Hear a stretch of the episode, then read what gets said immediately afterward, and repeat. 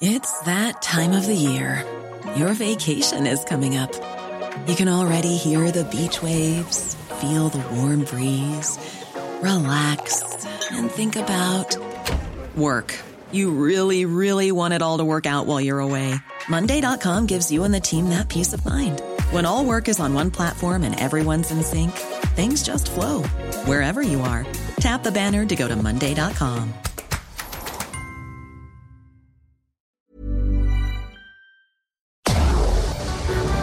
Tarde a tarde, lo que necesitas saber de forma ligera, con un tono accesible. Solórzano, el referente informativo.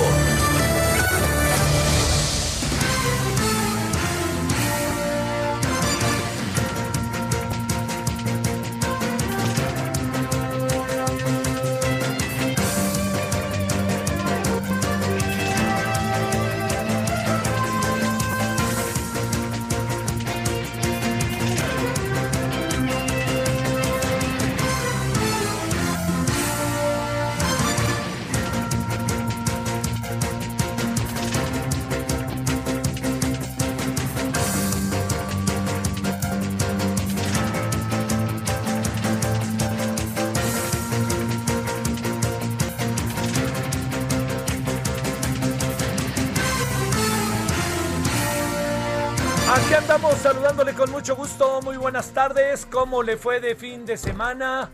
Aquí andamos pues con muchas, muchas eh, novedades. Oiga, una muy importante, le debo de decir.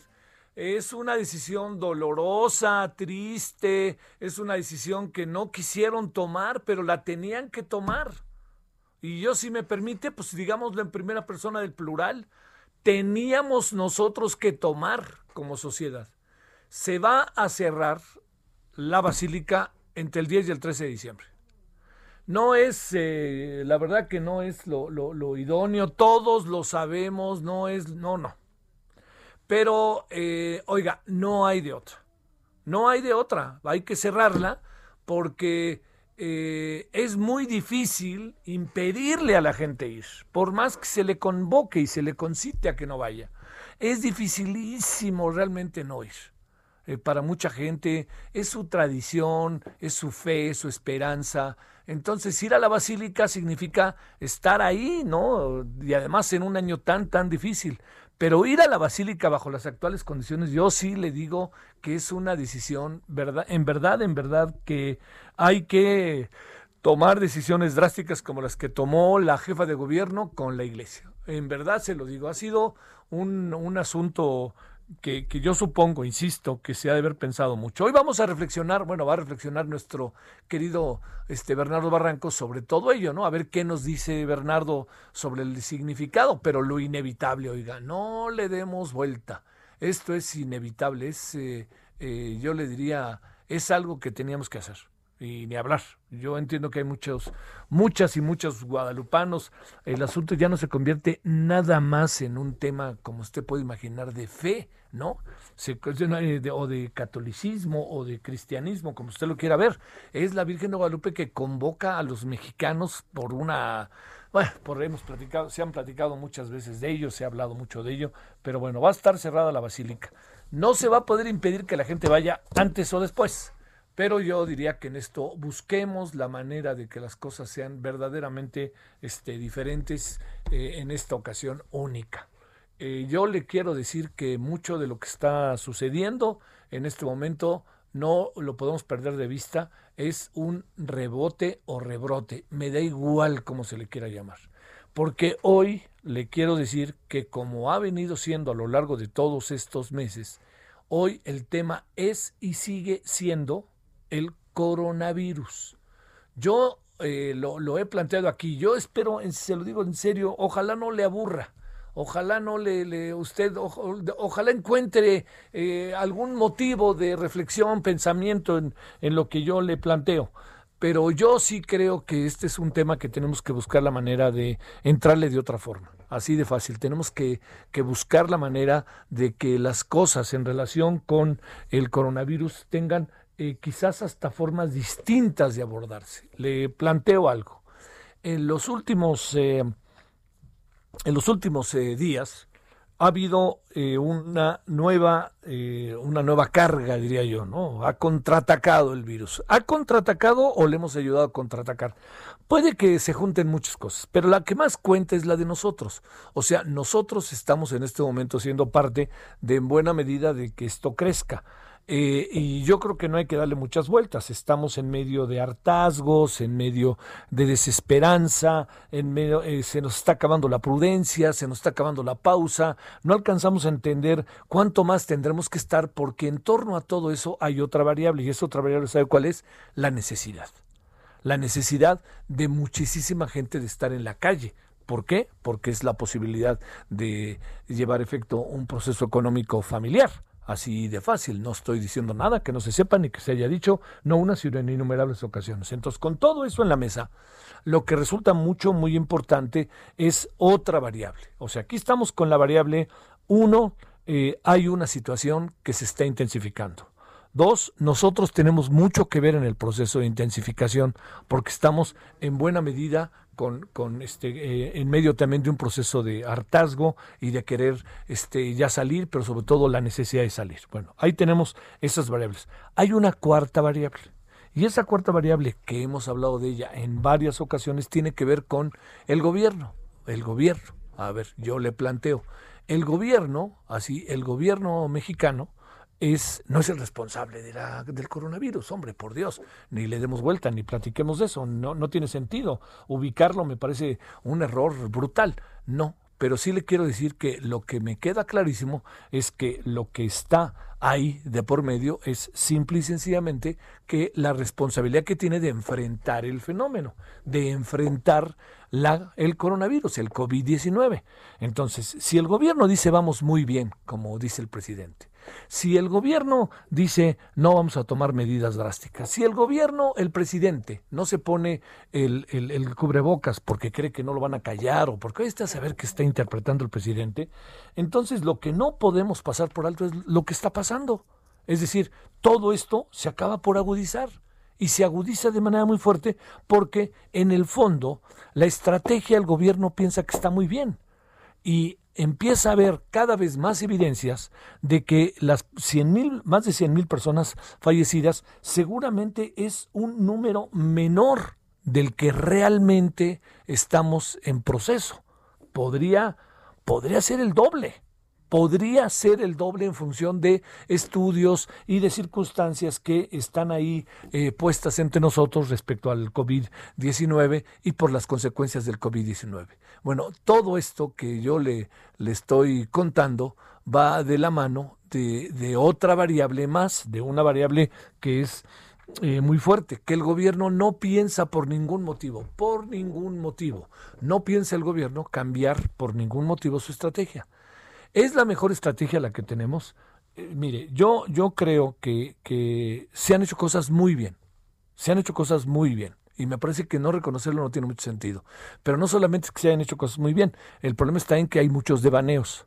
Hay devaneos. Dicho de otra manera, de repente son decisiones muy bien planteadas y de repente son decisiones que uno acaba por cuestionar. Y el gobierno no ha escuchado no ha escuchado otras voces que le pudieran en un momento dado pues ser que le pudieran auxiliar, le pudieran ayudar, le pudieran ofrecer posibilidades distintas de lo que hace, porque es evidente que la estrategia, así como tiene elementos altamente positivos, tiene elementos que no lo son tan positivos y escuchar a otros es la mejor manera de enfrentarlo. Mire, el, el, el eh, va que vuela, así se lo casi que se lo puedo pronosticar, va que vuela que el vocero va a acabar siendo el este el, patito feo de todo esto, como luego se dice, ¿no? Este, eh, yo le diría, es, va a ser el personaje que al final de las cosas van a decir, este, no, pues mire, él se equivocó, o, alguien, pues ya sabe, el presidente nunca va a asumir una responsabilidad de esas, entonces va a decir, a mí me lo dijeron los expertos. El problema del experto es que no escuchó a los expertos. El problema de este experto es que no alcanzó a escuchar a otras voces, voces que plantean cosas diferentes del cómo hacer.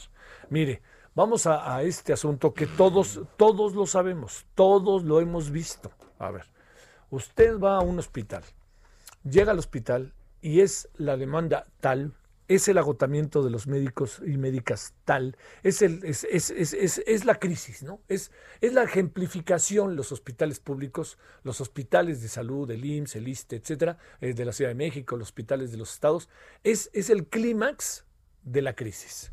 ¿Por qué razón? Porque no hay una posibilidad real de atención total, pues por, muchas cosas. Yo creo que el sistema de salud merecía muchísima cirugía mayor. Pero tampoco creo que sea un batidillo. O sea, no creo que sea un batidillo. Nuestro sistema de salud venía desde hace tiempo cargando muchos problemas, pero también tiene enormes, enormes, enormes, así se lo digo, eh, enormes este, virtudes. O sea, pensar que el problema del coronavirus está hoy más que nunca terrible, etcétera, pensarlo en función solamente de las condiciones en las que estaba el sistema de salud, me parece que no es una visión correcta. Segundo, en medio de todo eso hay otra variable que también tenemos que considerar. Resulta que el, sistema de salud eh, fue reconvertido para hospitales COVID y en algunos casos fue muy bueno, pero a la gente, a todos nos dijeron una y otra vez, no vengan si no es necesario. ¿Cómo saber un ciudadano si es necesario o no es necesario? Oiga, me dio calentura. Sí, bueno, pero es que a lo mejor sabe que es la influenza. No, sí sabe que a lo mejor tuvo un resfriado, sí. Entonces, bueno, eso y además no vengan porque se contagian. Y en eso el vocero fue, eh, eh, bueno, fue así insistente, no vengan, no vengan, no vengan, de no ser necesario. Entonces empezaron a encontrar como una variable que las camas vacías eran un elemento para saber cuál, qué era lo que estaba realmente pasando. Y nos hemos ido dando cuenta, primero, de que no había una atención del todo, era muy difícil, lo entiendo, pero hubo cosas que son maravillosas, hasta milagrosas de nuestros médicos en los hospitales y médicas, pero hubo otras en donde no vengan, mejor no vengan y no vengan y no vengan. Y entonces, ¿por qué no venimos? Pues porque se pueden contagiar. Entonces la gente dijo, a ver, yo no estoy muy seguro de tener. Tuve 39 de calentura. Este, yo me cuesta el ponerme el, para la sangre, de ese me debe de costar como 2.500 pesos. Eh, mi termómetro eh, no es de los automáticos, es de los otros que se lo ponen en la boca o en, o en la axila. Y entonces yo veo, me reviso y me estoy viendo. Y cuando me estoy viendo, resulta que tengo 38.5 y le digo a mi familia, oiga, ¿qué hacemos? ¿Vamos o no vamos? ¿Vamos o no vamos? No, no te vas a contagiar, espérate. Nos dijeron que no esperábamos. Y entonces de repente se empieza todo a agudizar. Y llegan los hospitales y en los hospitales les dan burocracia, no es aquí, es allá, a ver, enseñen su credencial de no sé qué. Y luego, ¿por qué? Porque hay una organización que determina cómo ser ingresado a un hospital. Pero la gente tampoco quiere ir porque dice, y si no estoy enfermo y ahí me enfermo, ¿qué es lo que voy a hacer? Todo esto se lo planteo porque es algo que está entre nosotros de una manera, créame, verdaderamente este, eh, terrible. Y entonces no hay manera, así tal cual, no hay manera, por ningún motivo, de que mucha gente quiere ir a los hospitales. Dice, ¿a qué fregados voy a ir? Imagínense nada más, ¿a qué voy a ir al hospital para que me vaya como... Les... No, no, ¿y qué tal si no te... Bueno. Luego uno va a un hospital privado y en el hospital privado es, una, es muchísimo dinero, ¿no? Entonces, ¿cuántos muertos tenemos? Pues tenemos oficialmente más de 100 mil cuántas personas habrían muerto en su casa, ese es otro asunto. Entonces, las camas vacías no nos resultaron del todo un elemento para saber qué es lo que pasaba. Bueno, y vamos al último asunto. Si no quieren escuchar y no andan escuchando, es muy difícil llevar efecto un proceso en el cual la estrategia pueda estar siendo sistemáticamente revisada y corregida y aumentada y mejorada. No más no, no quieren. Entonces, el vocero un día dice cubrebocas, mejor ya no informen de esto y pónganse el cubrebocas. No, pues, ¿qué dice el presidente? A mí los especialistas, ¿quiénes son los especialistas para el presidente? Hugo López Gatel. A mí los especialistas me dicen que no hay necesidad, si tomamos a la distancia, no sirve de, no sirve de mucho el cubrebocas. Entonces, el presidente, por más que, juegue al desarrapado, no puede, no puede pasar por alto que es el presidente de México y mucha gente lo sigue, por dos motivos. Uno, porque es el presidente, y otro importantísimo, importantísimo, porque hay gente que lo sigue a ciegas. Esos que le gustan al presidente, que lo sigan a ciegas, lo siguen a ciegas millones de personas. Entonces, el presidente, en lugar de asumir, de tener, de desarrollar una estrategia de suma, hace una estrategia de división y de resta. Entonces, yo le diría, para, para cerrar, El tema con el COVID está en un momento otra vez verdaderamente delicado, serio. Hay contagios, hospitalizaciones, hay enfermos en casa y en algunos casos, como lo platicamos el viernes con el doctor Fernando Vidal, ya se están creando clínicas para saber de las secuelas del COVID porque ya nos dimos cuenta que sí las tiene las tiene en los pulmones, la tiene en asuntos de dolores de cabeza, el tac, el gusto, el, olfato, todo eso lo tienen, se pierde, o sea, se echa usted unos este, chiles en nogada después de, este, del coronavirus y a lo mejor no le sabe a nada de chile y nada de nogada. Entonces, eso es algo que es otra variable.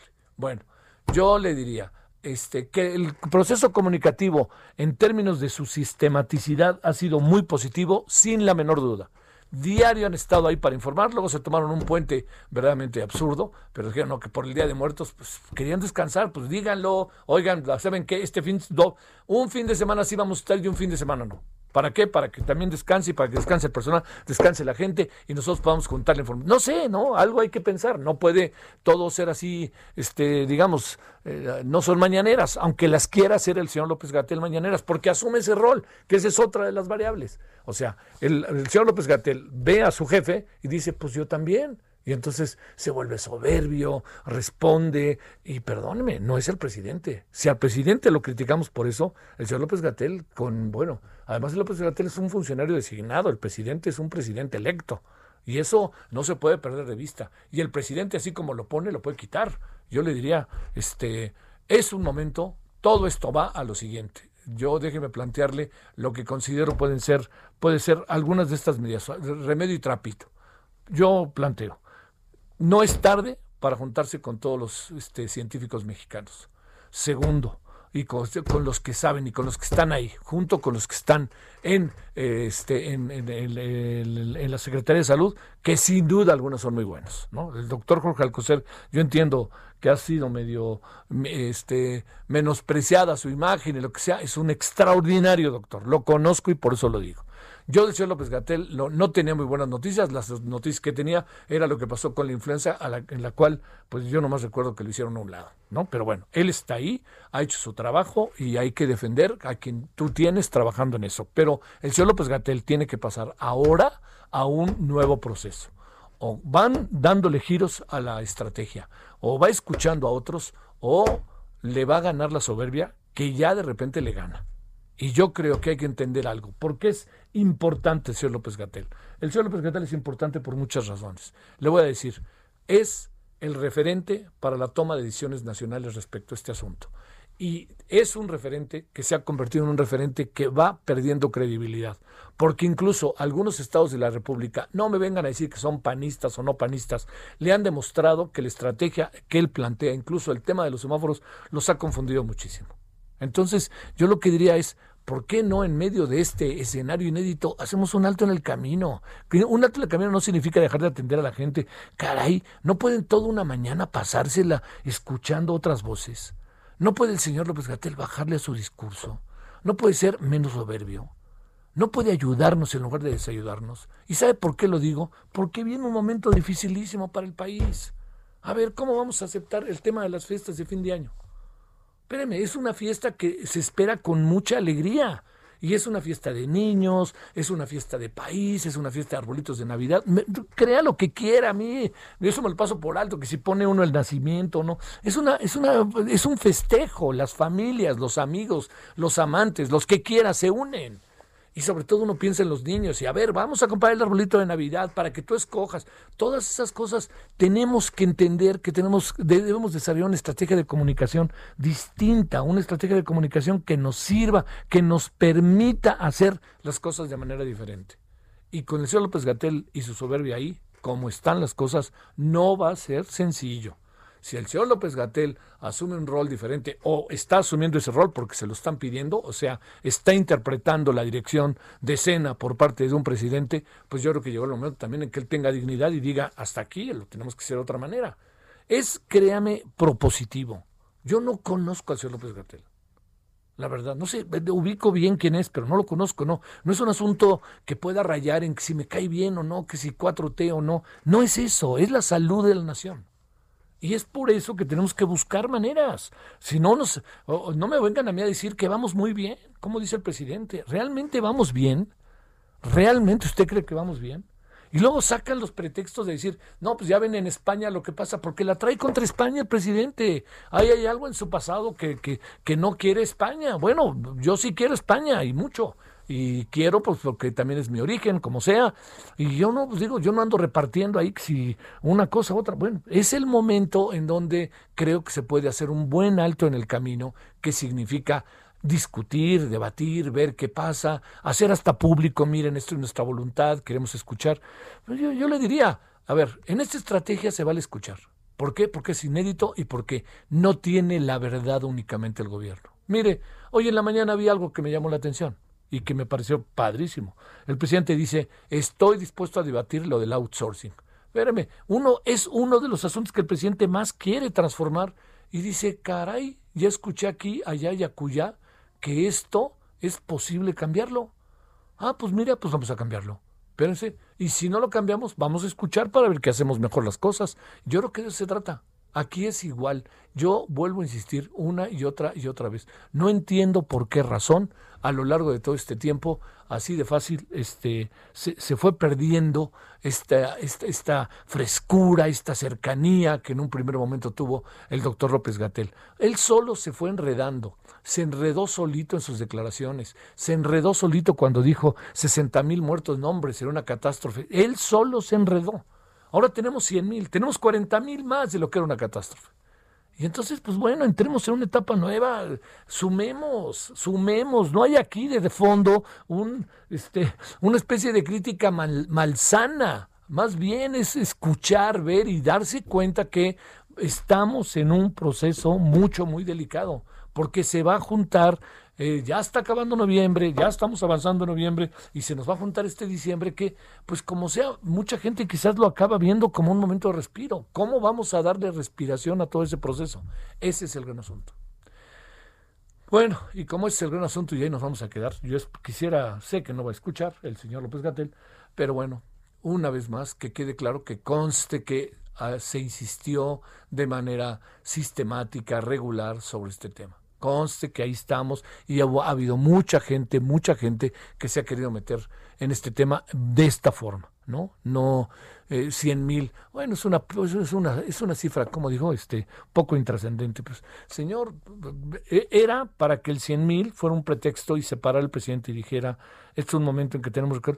No, no, no, o sea, se la pasan en otra cosa, creen que todo va bien, que todo camina. Bueno, pues que se los digan a las 100 mil familias, ¿no? A las 100 mil, bueno, si no es que mucho más, como les decía hace rato. Bueno, aquí andamos, este, no comí gallo el fin de semana, sino más bien lo que pasa es que escuché este fin de semana una de tragedias sobre el tema, tragedias, tragedias, así brutales, ¿no? No, no necesariamente salen en los medios, ¿no? Pero brutales de que si yo fui y entonces ahí me dijeron a un hospital, otro hospital, luego me hablaron por teléfono para decirme si yo conocía a alguien que pudiera ayudar de, un cuate con el que jugaba fútbol, yo en la Liga Española, ¿no? Que tiene un taxi. No, no, no, no, o sea, sin parar, sin parar la tragedia, porque como se dice sistemáticamente, ¿recuerda usted que decíamos, ¿conoce usted a alguien que tenga coronavirus? Y hablábamos Oh, sí, cómo no. Mm, sí, sí, ah, sí, yo conozco a alguien. Ahora está a la vuelta de su casa o en su casa. Así de fácil. Entonces, eso es lo que nos debe de hacer una toma de conciencia. Yo diría que lo más importante no son las elecciones del año que entra. Lo más importante es cómo enfrentar en esta etapa que parece ser la etapa final del coronavirus, cómo enfrentar la etapa final del coronavirus. Todo indica que estamos, más que en la etapa final, estamos en la etapa en donde vamos a entrar a un momento en donde la vacuna nos va a empezar a abrir espacios. Pero acuérdese, ¿eh? la vacuna, como hoy lo dice Juan Ramón de la Fuente, no nos va a resolver el problema. ¿eh? La vacuna va a resolver el problema en lo inmediato. Pero usted cree que van a poder llegar a México 100 millones de vacunas? ¿Y usted cree cómo le vamos a hacer para seleccionar? Tenemos que ir primero con la gente de, con los hospitales. La gente de los hospitales es importante, como te lo decía, la gente que está en las cárceles, las, las gentes que, que son vulnerables, todo eso es lo primero. Y tenemos que ir tras ellos rapidísimo. Y no va a alcanzar. Bueno, este, aquí andamos. Sale, ya. No, no digo más, pero sí me parece que es sumamente importante entender que nuestro tema es el coronavirus. No es quién es el candidato a la gobernatura de Michoacán, ¿eh? es el coronavirus. Bueno, aquí andamos agradeciéndole que esté con nosotros y bueno, tenemos duelos masculinos y femeninos, ¿no? En una semanita. ¿Sí? Primero vamos a jugar allá en el Akron, en nuestra cancha y luego en nuestro segundo hogar. Y pues las mujeres primero van a jugar aquí en su segundo hogar y luego se van a ir a su hogar. Vamos, Chivas América, una doble victoria de las Chivas. Qué maravilloso sería, ¿no? ¡Puf! Cambiaría el país. El referente informativo regresa luego de una pausa. Heraldo Radio, la HCL se comparte, se ve y ahora también se escucha. Estamos de regreso con el referente informativo.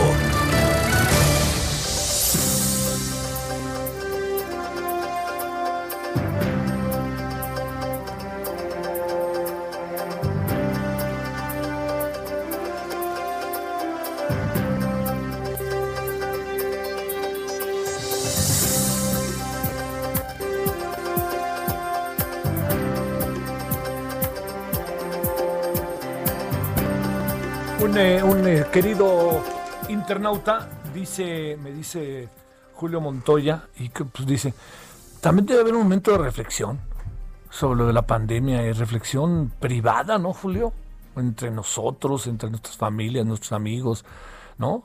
Todos en algún momento nos sentimos cansados sobre el tema, ya sea por motivos de salud económicos. Por ejemplo, ustedes no quieren hablar de COVID-19 porque se caía el rating. Tiene razón. Digo, ya sabe que yo no, les, yo no hice caso a eso, ¿eh? Señor Julio Montoya se lo aseguro yo. Yo no hice, eh, yo no hice caso en lo más mínimo a ese tema, pero aquí estamos. Gracias, Julio, como siempre. Muchas gracias que, que nos hizo el favor de, de, escribirnos. Pues sí, es que ah, ah, ah, es un tema verdaderamente este, terrible. Oiga, y también la otra cosa que le quería yo plantear sobre esto, he escuchado, he, he leído la voz de muchas, eh, la, la, voz de diferentes especialistas sobre lo que van a hacer hoy en la tarde en el Senado. Una senadora de Morena, la que gritó aquella frase de, no, órale, sí, cabrones, ¿se acuerda? Bueno, la senadora de Morena organiza un foro con Jaime Maussan para promover cura milagrosa al COVID.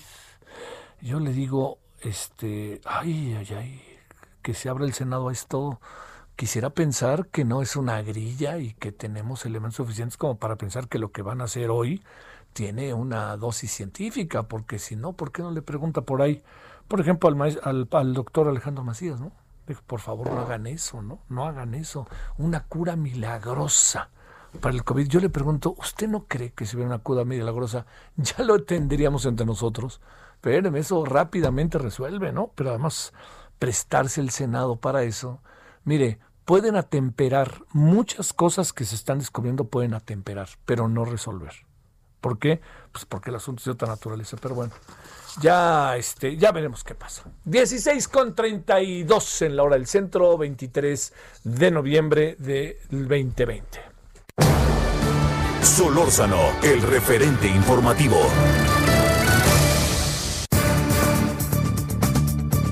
Politólogo, escritor, profesor investigador Jorge Javier Romero Vadillo de la Universidad Autónoma Metropolitana Xochimilco, con usted y con nosotros. Jorge Javier, ¿cómo has estado? Gracias que andas por ahí. Muy buenas tardes. ¿Qué tal, Javier? ¿Qué tal? ¿Cómo te ha ido? Bien. ¿Cómo te pues va? Bien. ¿Eh? Todo muy bien. Bueno. Está... Ya re, ne, ne, ¿Cómo van las clases en la UAM? Eh? Pues ya ahorita estamos en periodo entre trimestres, como está todo el ajuste de calendario después Ah, de la cierto, huelga larguísima del año pasado y de las semanas que se perdieron al principio de la, de la pandemia. Estamos en el periodo entre trimestres y el 7 de diciembre vamos a empezar el trimestre de otoño. 20 o, a- así estamos de retrasados en la UAM. Sí, pero trata, ahora sí que tratando de recuperar el tiempo perdido. Oye, o, o el tiempo, para no ponerle el calificativo de perdido. Oye, y otra cosa, eh, y entran a vacaciones el 20, ¿qué? 22, por ahí. Sí, vamos a tener dos semanas de, este, Sí, las de y de después año. ya vacaciones a partir del 20, sí, el 21, sí. Sí, eh. Tenemos vacaciones y volvemos el 2 de enero a seguir con el trimestre. Qué bueno, qué bueno. Sí, sí, dos semanitas que no le van Y a... todo, pues todo, todo vía remota, ¿no? Sí, Híjole, sí, no creo que cambie mucho eso. Aunque andan ahora en la idea, ¿eh, Jorge Javier? De que algunos andan metiendo la idea de que se puede regresar a clases presenciales, este, interpretando mensajes que de repente algunos, eh, como sobre todo lo que está pasando en la Organización eh, este, Europea de la Salud, que, que pues si los quieres interpretar, lo interpretas, ¿no? Pero no, no va por ahí, ¿no? Pues bueno, pero además, eh, eh, nada más tiene, tú conoces bien la UAM Xochimilco, tú trabajaste ahí muchos años, sabes perfectamente bien que toda la planta de profesores es pues ya mayorcita, ¿no? Pues Así que no creo que haya condiciones para volver a la clase. Oye, sí, yo, tengo la impresión de que si no hubiera salido de la UAM ya estaría hasta jubilado, tú dirás. Pues sí, pues yo ya, yo ya tengo años para jubilar, pero, pero, pero nadie se jubila, como, el sistema de jubilación es tan malo, nadie se jubila. No, no. Entonces tenemos profesores pues ya muy mayores. Bueno, pero oye, muy mayores y también muy padres y muy experimentados. Ah, ya, claro. La verdad que hay que reconocerlo. Bueno, oye, a ver, en función de lo que has escrito, lo que te he escuchado, yo te diría virtudes y defectos de lo que se está discutiendo sobre la legalización de la marihuana, lo que ya va muy avanzado, que es el espíritu lírico, y lo que también, eh, el espíritu, perdón, medicinal, y lo que va caminando, que es el espíritu este, lúdico. A ver, ¿qué cuentas, Jorge Javier? Bueno, pues la base para el análisis es lo que aprobó el Senado, ¿no? Entonces, eh, por supuesto, hay un lado positivo. El lado positivo es que es un sistema integral que por fin va, ya abandona el paradigma prohibicionista en lo que se refiere exclusivamente al cannabis, a la marihuana, este, porque deberíamos andar la, la, prohibición para todas las drogas, tenemos que buscar formas de regulación sensata. Y entonces lo positivo es que ya no estamos discutiendo si, si legalizar o no, sino cómo regular. Y eso es muy bueno. Ahora, ¿qué aprobó el Senado? El, Senado aprobó una ley mala, mala, que es la, ley federal para el cannabis, este, de, regulación del cannabis, que es una ley que bueno, todavía pasa, falta que la apruebe la Cámara de Diputados, pero es una ley que tiene enormes defectos. Su, su, principal defecto es que está pensada para favorecer a las empresas canadienses que ya tienen el control del mercado en Canadá y tienen los recursos para tener las semillas trazables, patentadas, que exige la nueva ley a pesar de que hay alguna este, disposición transitoria que dice que a las eh, organizaciones campesinas tradicionales se les dará un porcentaje amplio de las licencias que se den al principio para producir cannabis legal para el uso adulto este, personal.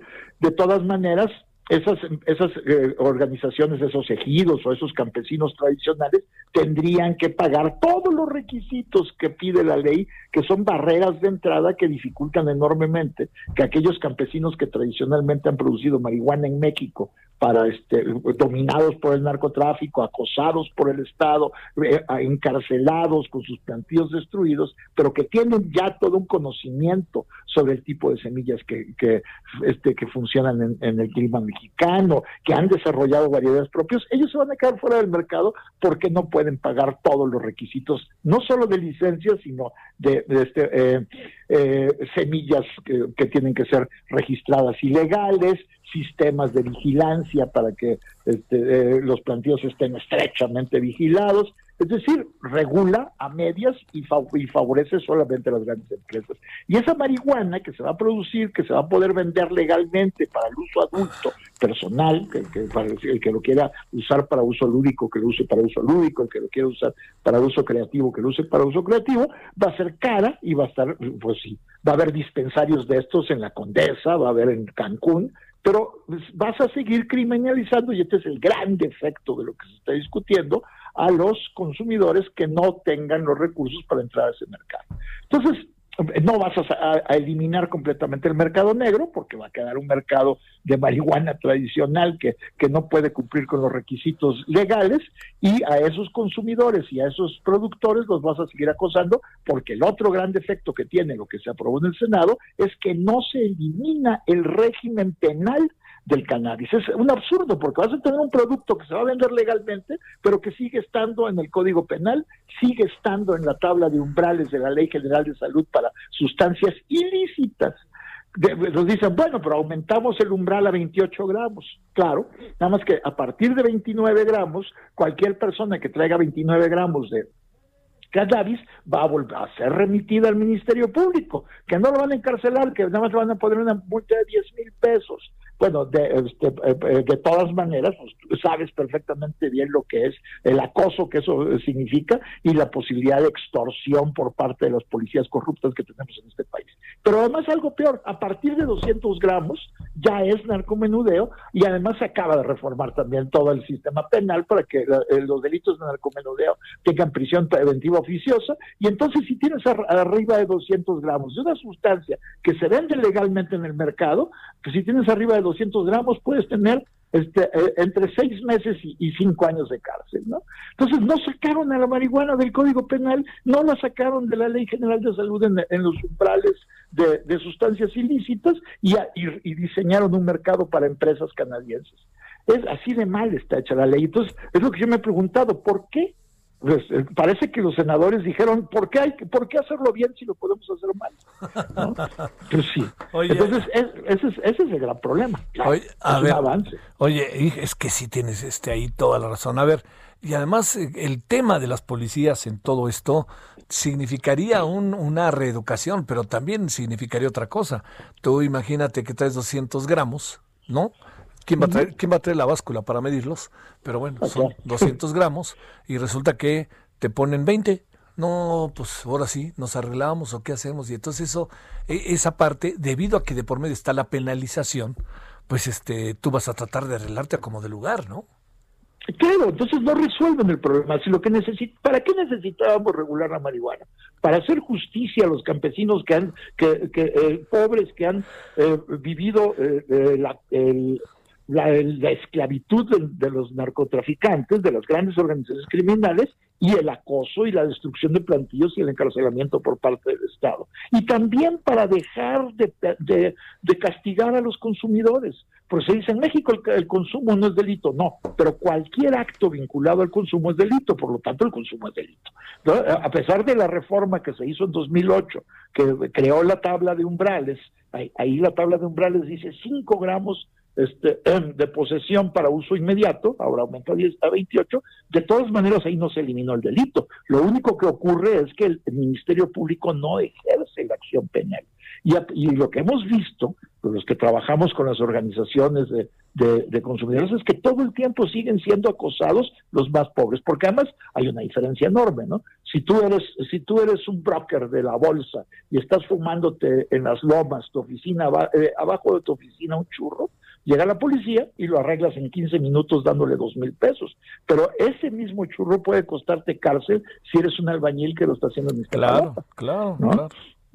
Oye, ¿tú crees que al presidente esto le importe o no le importe?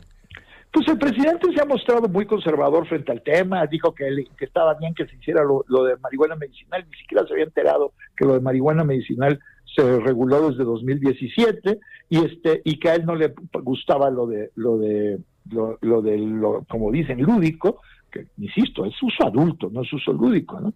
Este, eh, pero ya la última declaración que dijo, eh, que dio, dijo que él estaba este, de acuerdo en que se, en que se legislara en lo que la corte había dicho que se legislara. Y efectivamente, en ese sentido, el, el, proyecto del Senado mejoró mucho porque al principio estaba atrás de lo que la Corte este, establecía en su jurisprudencia entonces, este, ahora mejoró mucho y efectivamente en la ley se acepta lo que la, lo que la Corte eh, estableció como derecho al, libre desarrollo de la personalidad, que es el autocultivo para el autoconsumo. ¿no? Entonces, eso sí queda mejor en la ley porque se establece que no se necesita licencia, que la gente puede tener hasta seis plantas y son más de uno en una casa hasta ocho, pero de todas maneras plantea barreras restrictivas, ¿no? Como es este evitar que las plantas se vean y una serie de cosas que, que, este, que, que quedaron ahí de restricción, pero ahí hay un avance en el sentido de lo que la Corte planteó. Y el presidente dijo que él estaba de acuerdo en que eso se regulara así, ¿no? Entonces yo creo que el presidente no va a vetar la ley si se aprueba en la Cámara de Diputados. Ahora, sería muy bueno que la Cámara de Diputados, pues digamos que ya aprueban la ley de federal del cannabis como está, pero que sí echaran atrás lo que propone el Senado en cuanto a la Ley General de Salud en lo que se refiere a la tabla de umbrales para, para este, el, consumo personal este, y por supuesto todas las reformas que le hicieron al Código Penal que acaban siendo más restrictivas de lo que actualmente existe. Oye, la, la parte que corresponde a, que decías este, le vamos a hacer el favor a los canadienses, eh, digo, o, hablar de los de canadienses. ¿Por qué lo planteas, Jorge Javier? Porque aquí estuvieron, hicieron lobby, hicieron lobby todo el año pasado, a mí me consta, estuvieron en el Senado metidos, sobre todo en la empresa más importante productora de cannabis legal en Canadá, que es Canopy, estuvo en el Senado, evidentemente influyeron en cheque, y cuando ves la, la ley federal como quedó, pues vas a ver que parece traducida de las leyes canadienses y, este y totalmente diseñada para favorecer a las empresas canadienses, porque pide trazabilidad de las semillas, semillas legales que sean trazables. Estas semillas que están patentadas, pues cada semilla cuesta 5 euros, ¿no? Este, por supuesto, los campesinos pobres no pueden poder pagar lo que necesitan para hacer un plantío de marihuana, mientras que las empresas canadienses que ya vieron que un mercado regulado en México puede ser muy útil también para, para su propio mercado regulado, porque el clima mexicano no lo tienen ellos, aquí van a poder producir la marihuana mucho más barata que en los invernaderos este, eh, eh, eh, en canadienses, por su clima, y entonces quieren venir aquí a producir no solo marihuana para uso personal, sino sobre todo para uso médico, este, farmacéutico, para este uso cosmético y para cáñamo industrial. El cáñamo es una es una, una fibra utilísima que tiene muchísimos usos industriales que durante los últimos 100 años la hemos desaprovechado por la estupidez de la prohibición de la marihuana.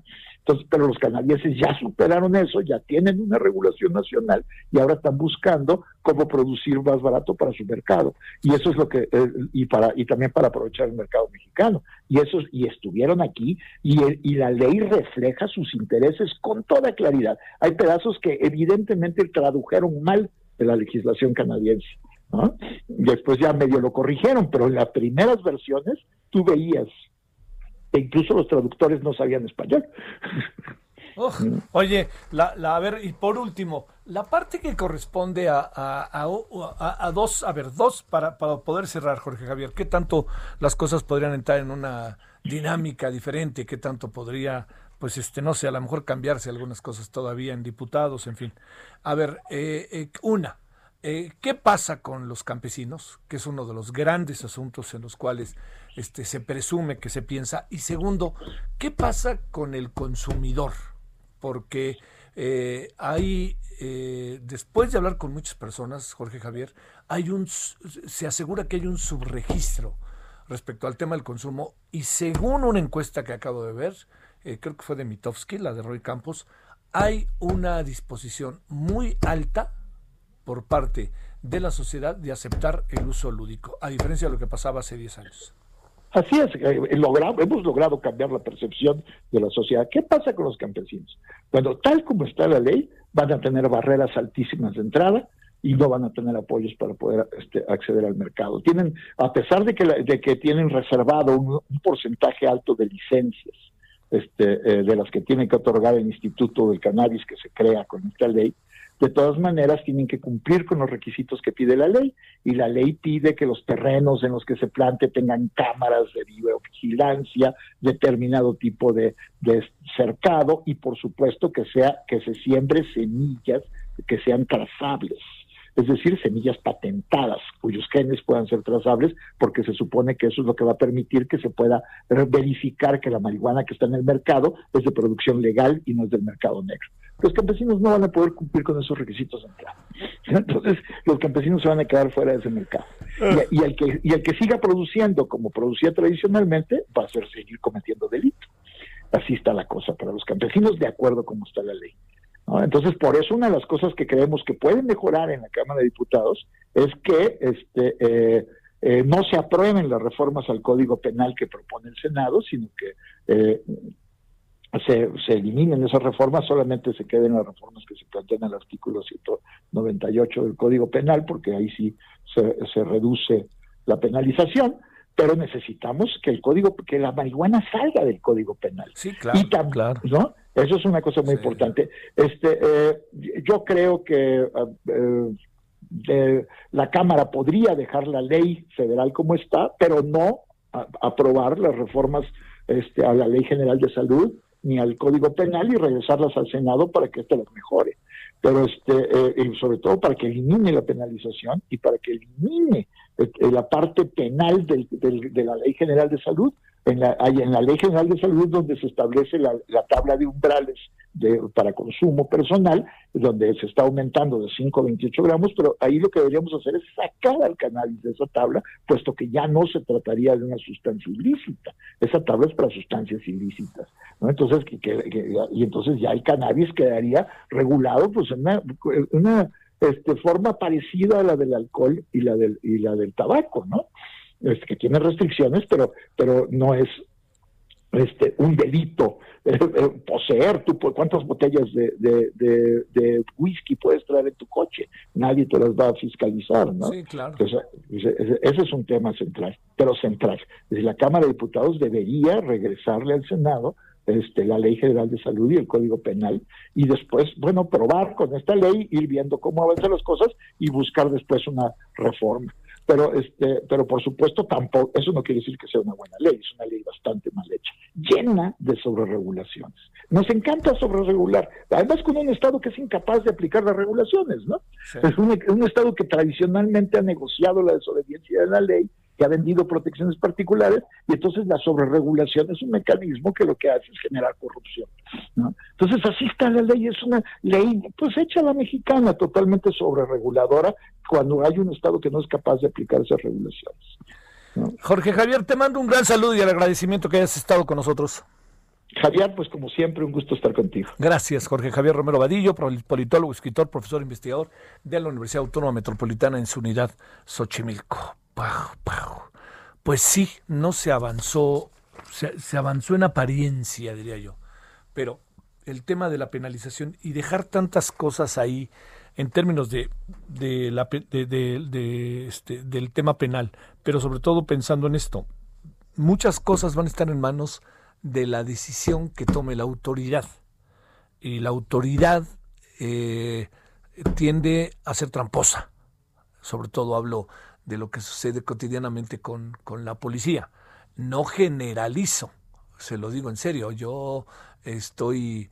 Eh, no, no, no le puedo pasar por alto que, que uno tiene claros ejemplos de cómo este de cómo eh, enfrentamos el, tema de eh, la de entender que las policías que muchas policías hacen un gran esfuerzo o sea, eso no lo podemos soslayar, pero si estamos en otros lares, verdaderamente, ¿quién va a llevar la bala? ¿Quién va a llevar la, ahora sí que, la báscula?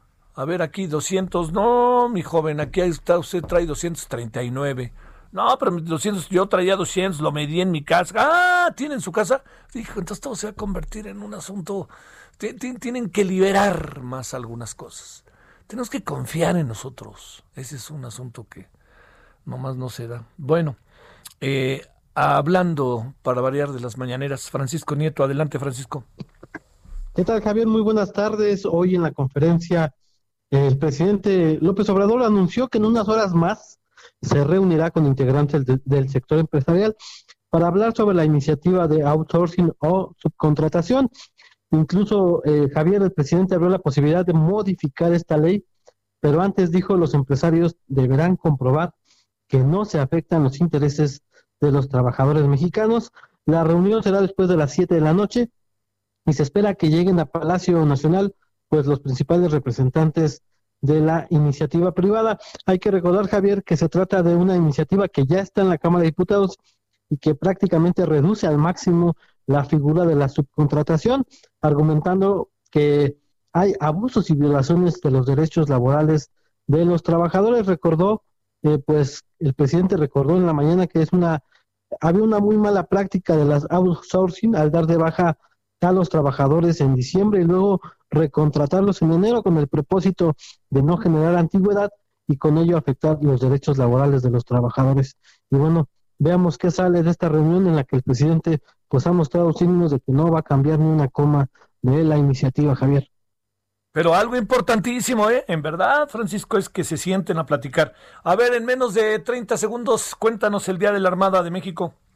Y bueno, Javier, más tarde el presidente encabezó el evento del Día de la Armada de México y ahí el titular de la Marina, el almirante José Rafael Ojeda, afirmó que las Fuerzas Armadas no anhelan el poder, pues son personas emanadas del pueblo que sirven a México por convicción. En un discurso muy parecido al del titular de la, de la Sedena el 20 de noviembre, el almirante reiteró el apoyo incondicional al proyecto que encabeza el presidente López Obrador. Muchas gracias, Francisco. Buenas tardes. Buenas tardes. Bueno, le recuerdo, del día 10 al 13 de diciembre de este 2020 va a estar cerrada, va a estar cerrada en definitiva, ni más ni menos que eh, la Basílica de Guadalupe.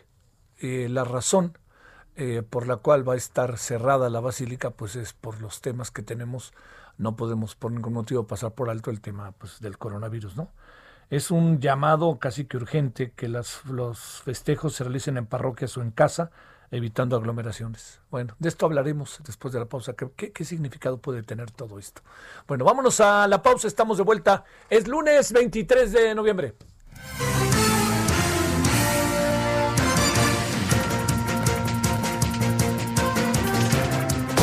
El referente informativo regresa luego de una pausa. Tarde a tarde, lo que necesitas saber de forma ligera, con un tono accesible. Solórzano, el referente informativo.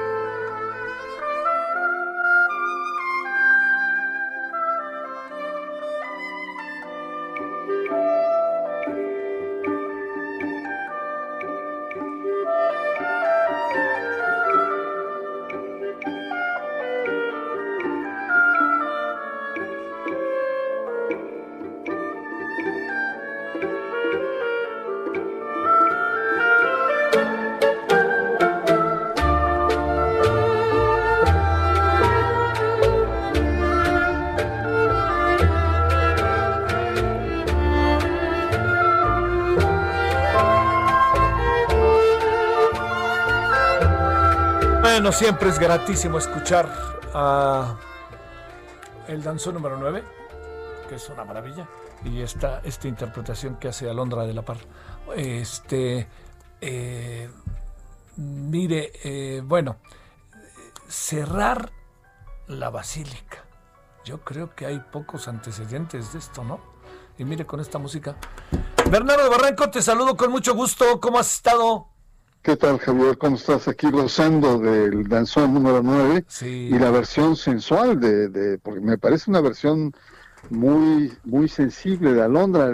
La otra versión es como más épica, ¿no? La, Sí, digamos, la esta, tradicional. este, es, este es como más pausada. Sí, y luego, la- sí, luego yo fíjate que la he visto dos veces dirigirlo. Y, Ah, y este y ella ahí eh, incluso sus movimientos acaban siendo más más sensuales más pausados este en esta bellísima bellísimo danzón número 9 no que este que es como otro es así como el guapango moncayo no Sí, sí, sí, sí.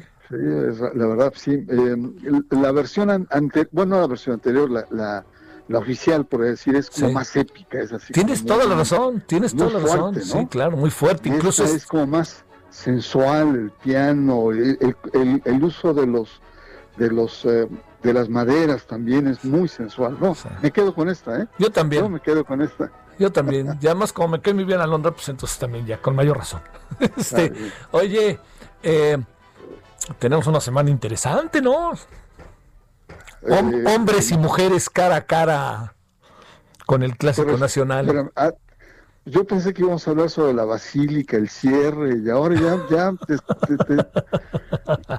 ¿qué te pasa, Javier? ¿Qué te está pasando ahora? Este, Estás emocionado, ¿Sabes qué? Eh, siento la que... La de venganza te, te, te, te, rebasa totalmente. No, no, no, la sed de justicia es la que me rebasa. O sea, ya, ya llegó el día, ya, ya estamos, y ahora sí, ya, ya, ya, ya pasamos todas estas crisis. Ya, ya, ya, ya llegó el día, ¿no? Y este, pues con eso que me voy a ir a Colombia a entrenar a la selección, pues ya estoy pensando en irme. Está bien, bueno, ¿cómo has estado, Bernardo? La mejor, de la suerte. Igualmente. Para, el clásico. Igualmente ¿Eh? para ti. Oye, ¿cómo has estado, Bernardo? Pues bien, muy, muy eh, em, interesado en el tema que, abordamos, porque la verdad, la verdad, eh, cerrar la Basílica de Guadalupe, uno de los santuarios más importantes del mundo, no solamente de México, del mundo, no hay santuario mariano más importante que el de la Basílica de Guadalupe, con cerca de 20 millones anuales, superada y no por mucho por la Basílica de San Pedro, ¿no?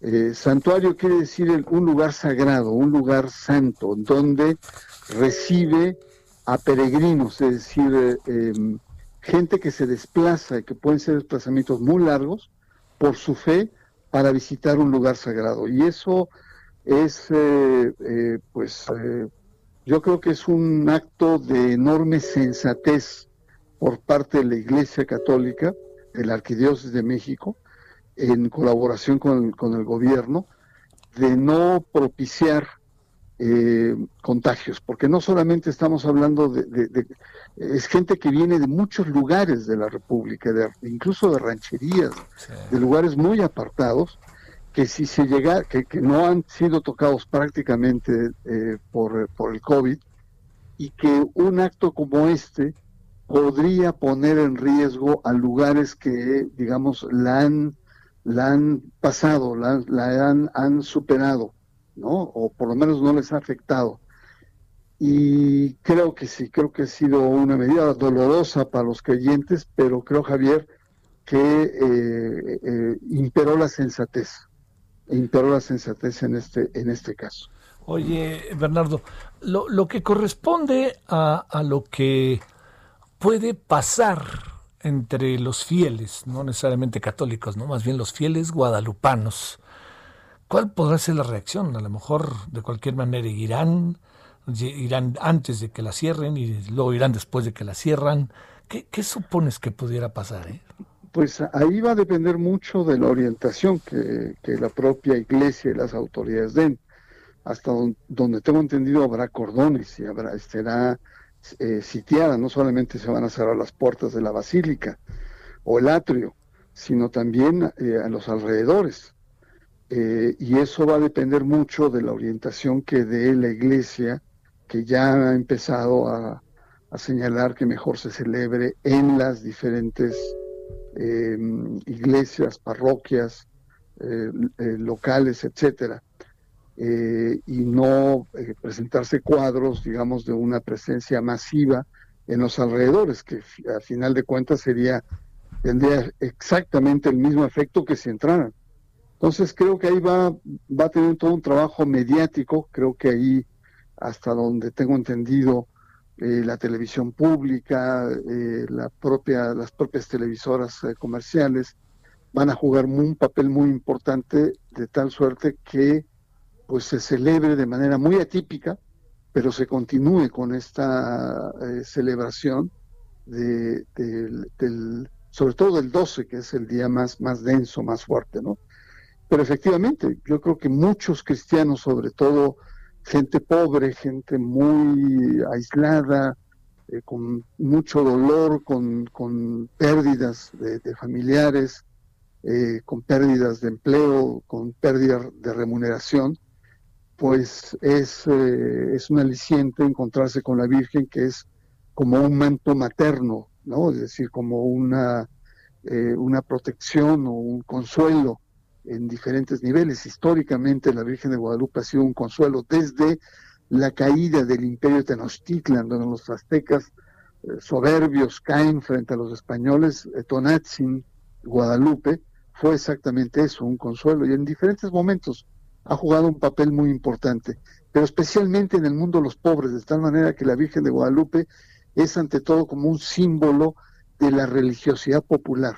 Sí va a ser un golpe duro para mucha gente que no va a poder encontrar y desarrollar esa relación peticionaria, ¿no? De intercambio de, con, con, la Virgen, ¿no? Pedir algo por la familia, por los recursos, por el trabajo, por la salud, a cambio de esto, de una veneración y una adhesión importante al culto guadalupano. Entonces, pues sí, tiene estos dos elementos ambivalentes, Javier. Por un lado, pues es, es complejo para mucha gente, pero por otro lado, pues es una medida sanitaria de salud pública necesaria, obligada y absolutamente sensata. Oye, eh, la parte que, corresponde a, un año tan, tan atribulado, tan inédito, tan de muerte, tan de contradicciones, todo lo que se quiera, en donde la guadalupana se convierte en el refugio, eh, ¿qué, qué, podrá pasar con la gente en su cabeza, en su fe?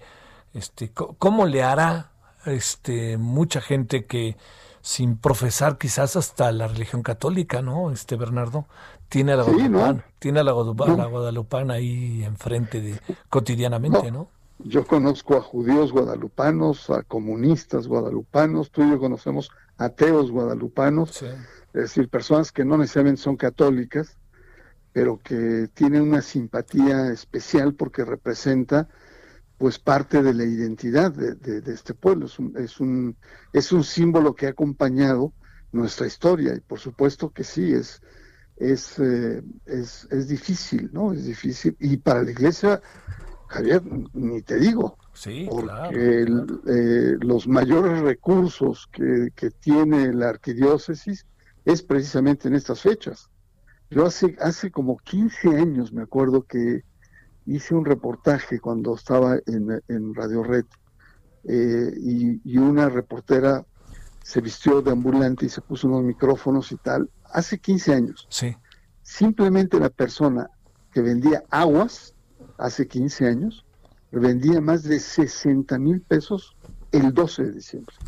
O sea, la cantidad de dinero que se mueve, los donativos, los apoyos, la cantidad de, pequeños recursos que la gente ofrenda a la basílica, etcétera, es una cantidad importante. Algunos hablan de, más de 10, 15 eh, millones de dólares.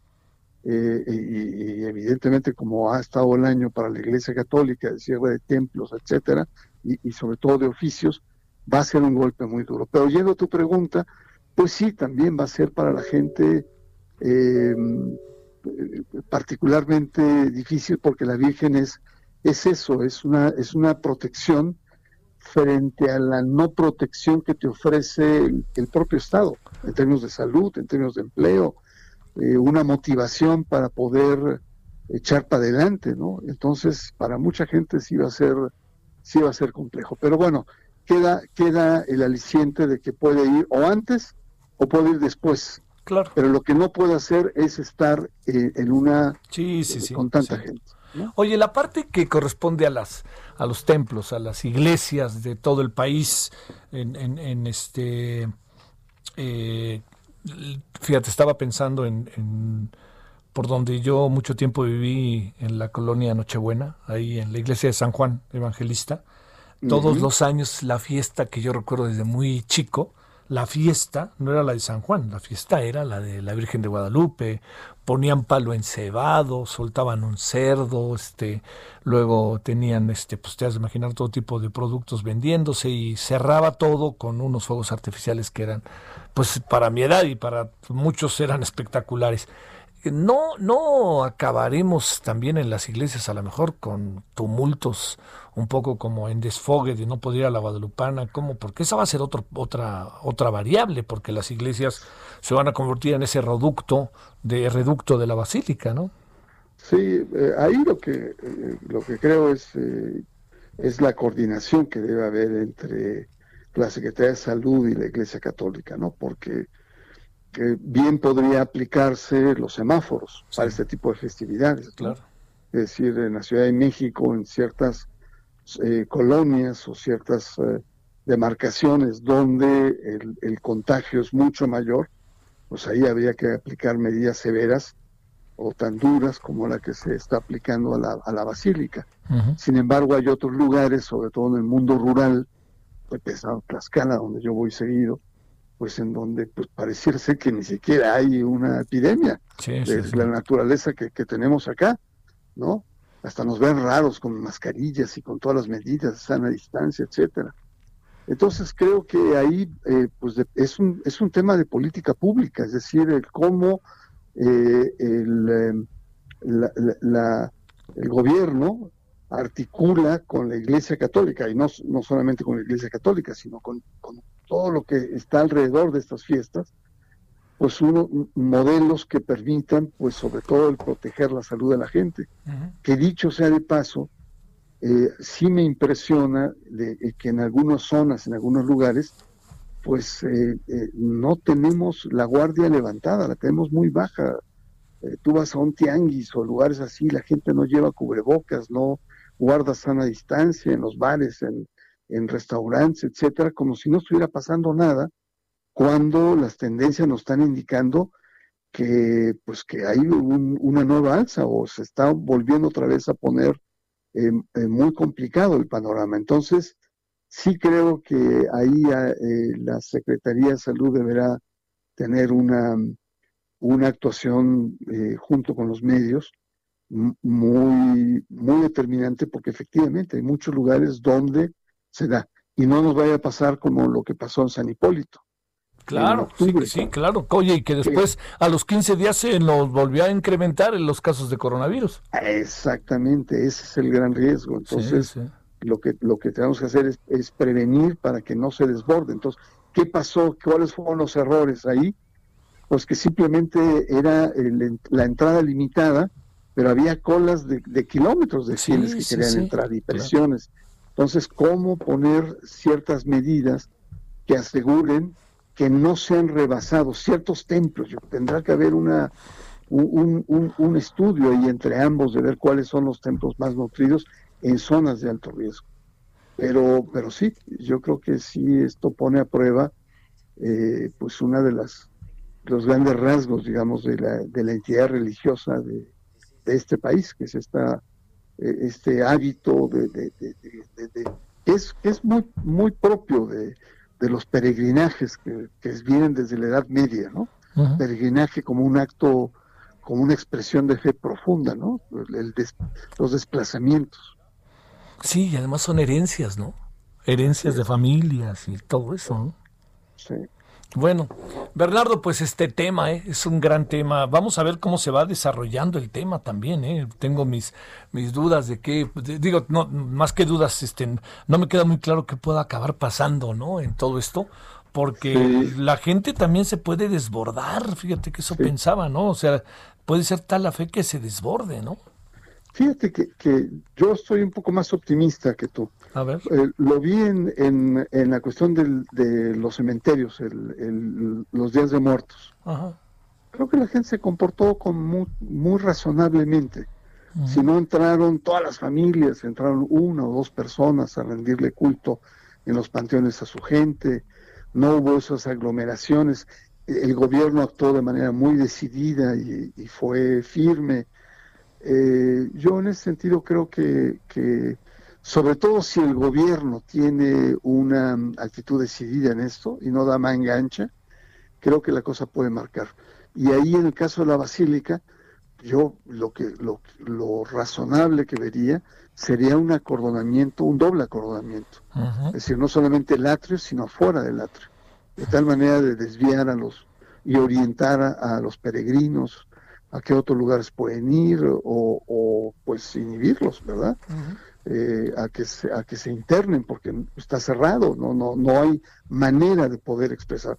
Pero simplemente en el atrio te pueden caber tres hasta cuatro millones de personas. Imagínate nada más lo que, lo que representa. Sí, claro, lo que representa, ¿para qué quieres?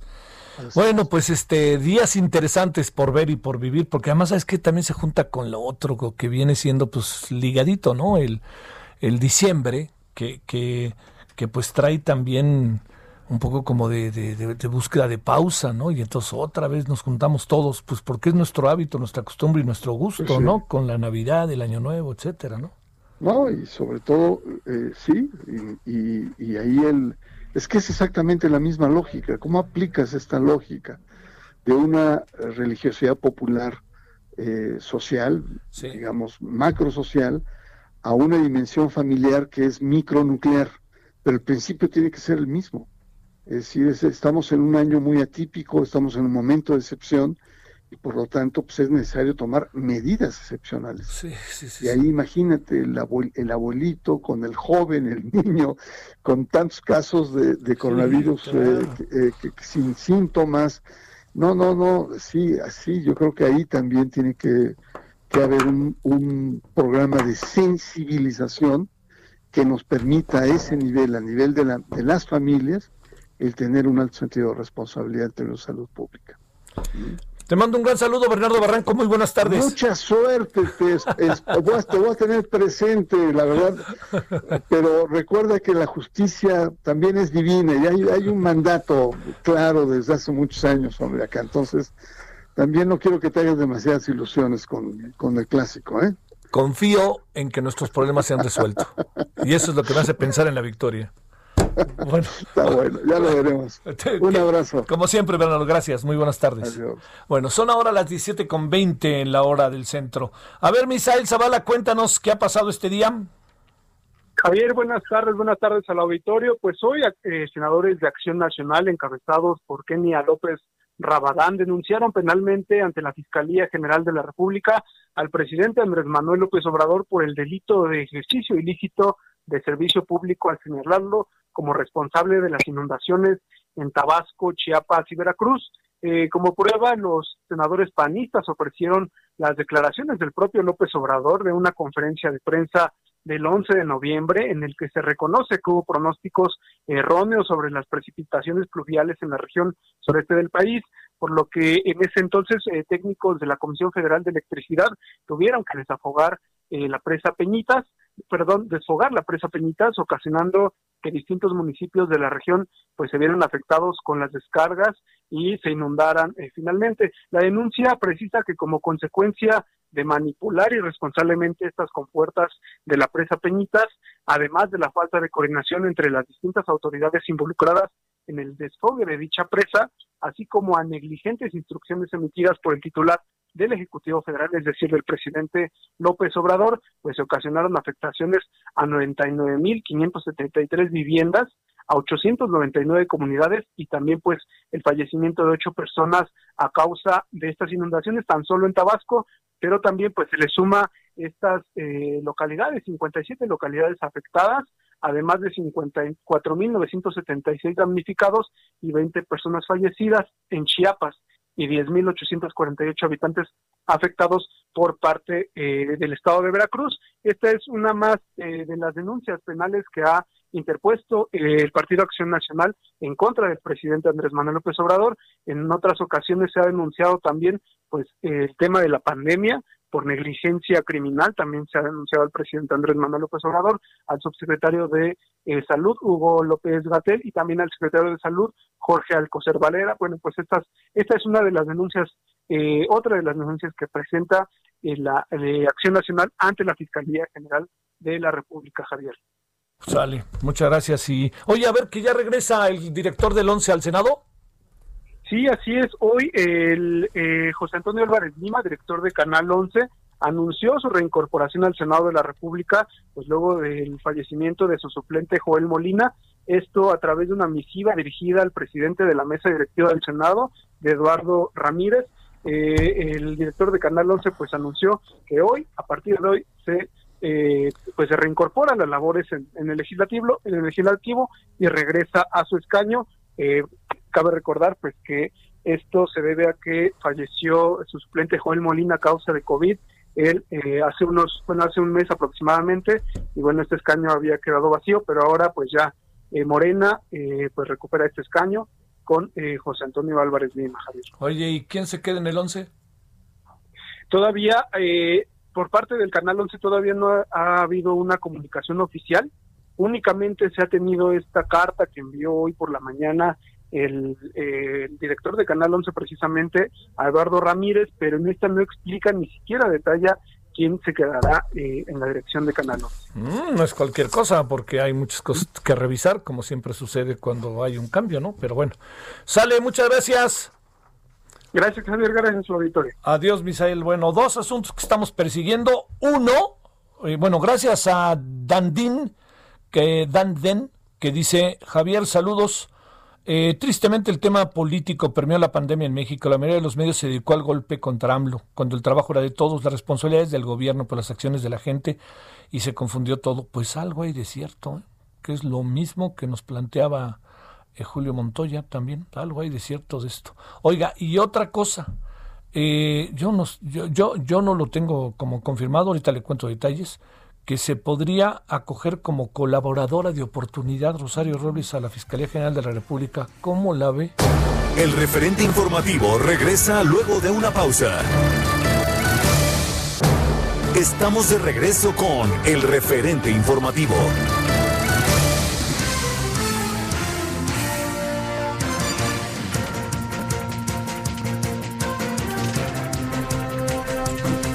Bueno, en esta e, en, esta figura tan verdaderamente, ay, ay, ay, no sé cómo decirle o no, controvertida, ¿cómo le quiere usted decir? Bueno, en esa figura que se tiene hoy, precisamente sobre el tema de lo que llaman testigo de oportunidad o colaborador de oportunidad, para ser preciso, le cuento lo siguiente. Eh, yo, yo creo que en el proceso de corre, corro por mi vida, Rosario Robles ya se dio cuenta que la van a verdaderamente fundir. Entonces, ¿qué es lo que debe hacer más allá de la... No se nos olvide que lleva un rato en la cárcel, ¿eh? ¿Qué es lo que ella cree que debe hacer? Pues supongo que diario lo ha de pensar, estar ahí encerrada todo el tiempo de estar pensando y ahora qué fregados hago, ¿no? Con mi vida. Bueno, si esto que le digo este, es sin duda algo que está eh, presente cotidianamente ahí en sus temas de ella, así de qué decidir, después de ver que el delator Emilio Cebadúa, o testigo de oportunidad, como usted lo quiere ver, va a hablar y, y ya la está ensartando, pues Rosario dice, pues si tú dices lo que tú sabes, yo digo lo que yo sé. Esa es mi impresión. Entonces le leo. Estamos a unas semanas de una audiencia crucial para el proceso que se le sigue. La exsecretaria de Desarrollo Social decidió, todo indica, no hay, no se ha dicho lo contrario, pero ha decidido colaborar con la Fiscalía General de la República, como el presidente dijo, pues que colabore, ¿no? Solicitará acogerse a un criterio de oportunidad a cambio de otorgar información sobre el presunto desvío de recursos en la pasada administración. Fuentes cercanas al equipo de abogados confirmaron a Milenio que el exfuncionario tomó la decisión de colaborar con la dependencia. Eh, Rosario Robles se enfrenta, le recuerdo, un proceso por presunta responsabilidad en el delito de uso indebido de atribuciones y hace una semana la Fiscalía obtuvo una orden de aprehensión por su probable responsabilidad en el delito de delincuencia organizada. Hay que recordar que desde agosto del 2019 ya lleva más de un año en la cárcel. El 8 de diciembre es una audiencia muy importante para Rosario Robles podría declararse culpable por el delito de ejercicio indebido del servicio público, aceptar un proceso express y con ello un juez le impondrá una pena reducida. Pero también, junto con esto, pues la otra variable es que una pena reducida que se suma al año que ya lleva, ¿no? O sea, no es una pena, si le dicen cinco años, pues ya lleva cuatro. Y si el cuatro y le se porta bien, en tres sale o antes, porque le permiten seguir quizás que es lo que más ella aspira, el proceso en libertad, que es lo que supongo que es su máxima apuesta. Bueno, ya veremos y ya le contaremos en la noche. 17.33 en la hora del centro. Solórzano, el referente informativo.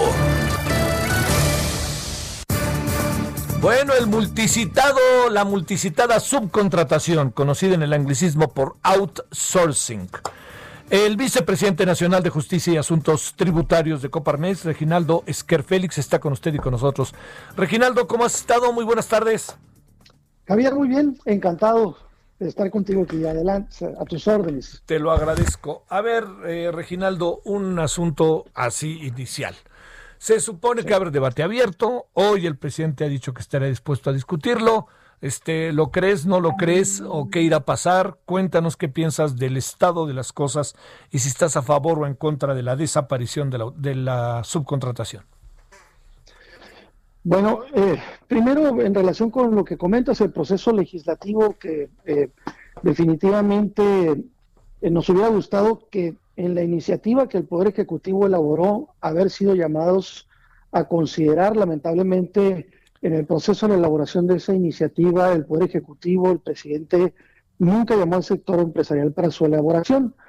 Ahora, para efectivamente corregir la plana en este tema, los diputados, eh, en un ejercicio correcto de este proceso, han abierto un parlamento para que pues sean escuchadas todas las voces, todos los que tenemos que decir alrededor de este tema, pero eh, realmente cuestiono en alguna forma porque hemos, eh, ha sido nuestro conocimiento que ya está citado eh, las Comisiones Unidas de la Comisión de Trabajo y la Comisión de Hacienda para sesionar y, eh, concluir el, el, análisis después del Parlamento abierto este mismo jueves, a lo que a nosotros nos parece entonces, y espero que no sea así, pues solamente pues pasar con para cumplir con los requisitos, pero eh, no hacer absolutamente caso de nada de lo que se nos de que lo que digamos en esas en esas oportunidades, ¿no? Sí. es muy lamentable, pero así así es como vemos de entrada las cosas en cuanto al proceso. Oye, permíteme, si no te importa un segundito, Reginaldo, no te vayas, nomás dar una información de último momento que creo que hasta a ti te va a, resultar muy importante. Este, eh, según AFP y The New York Times, eh, el presidente de los Estados Unidos, Donald Trump, ha aprobado el proceso de transición a la administración de Joe Biden. Dicho de otra manera, el presidente de los Estados Unidos está virtualmente reconociendo su derrota y pues seguramente ya dejaremos de, pertenecer al grupo de los cuatro que no lo reconoce. Pero todo indica que, ya es así. Perdón la interrupción, pero creo que estás de acuerdo conmigo que es una nota importante. Adelante, Reginaldo. A ver, déjame plantearte el otro asunto. ¿Qué perdemos, qué ganamos quitando con el outsourcing? Pues mira, es una situación muy lamentable porque eh, eh, desde luego que lo que hay que empezar siempre reconociendo es que efectivamente tenemos un grave problema de prácticas indebidas desarrolladas por empresas con pocos escrúpulos que han hecho eh, afectaciones a muchos trabajadores y que desde luego desde el sector empresarial organizado es una práctica que reconocemos como indebida y que sabemos que se debe eliminar. Ha sido abusiva y realmente se tienen que tomar medidas importantes. Pero, otra vez, diferimos en el cómo, diferimos en los procedimientos. A nuestro juicio, no es a través de la prohibición como debe resolverse esto, sino a través de la regulación. Un ejemplo muy sencillo para tratar de decirlo, si tú quieres un poco simplón, pero es la realidad. Si el 50% de las tortillerías en México no pagan impuestos, ¿te parecería lógico que se prohibiera la venta de la tortilla porque no puede el, gobierno federal controlar que ese 50% no paguen sus impuestos? No es, no es sensato eh, tomar una decisión de este tipo.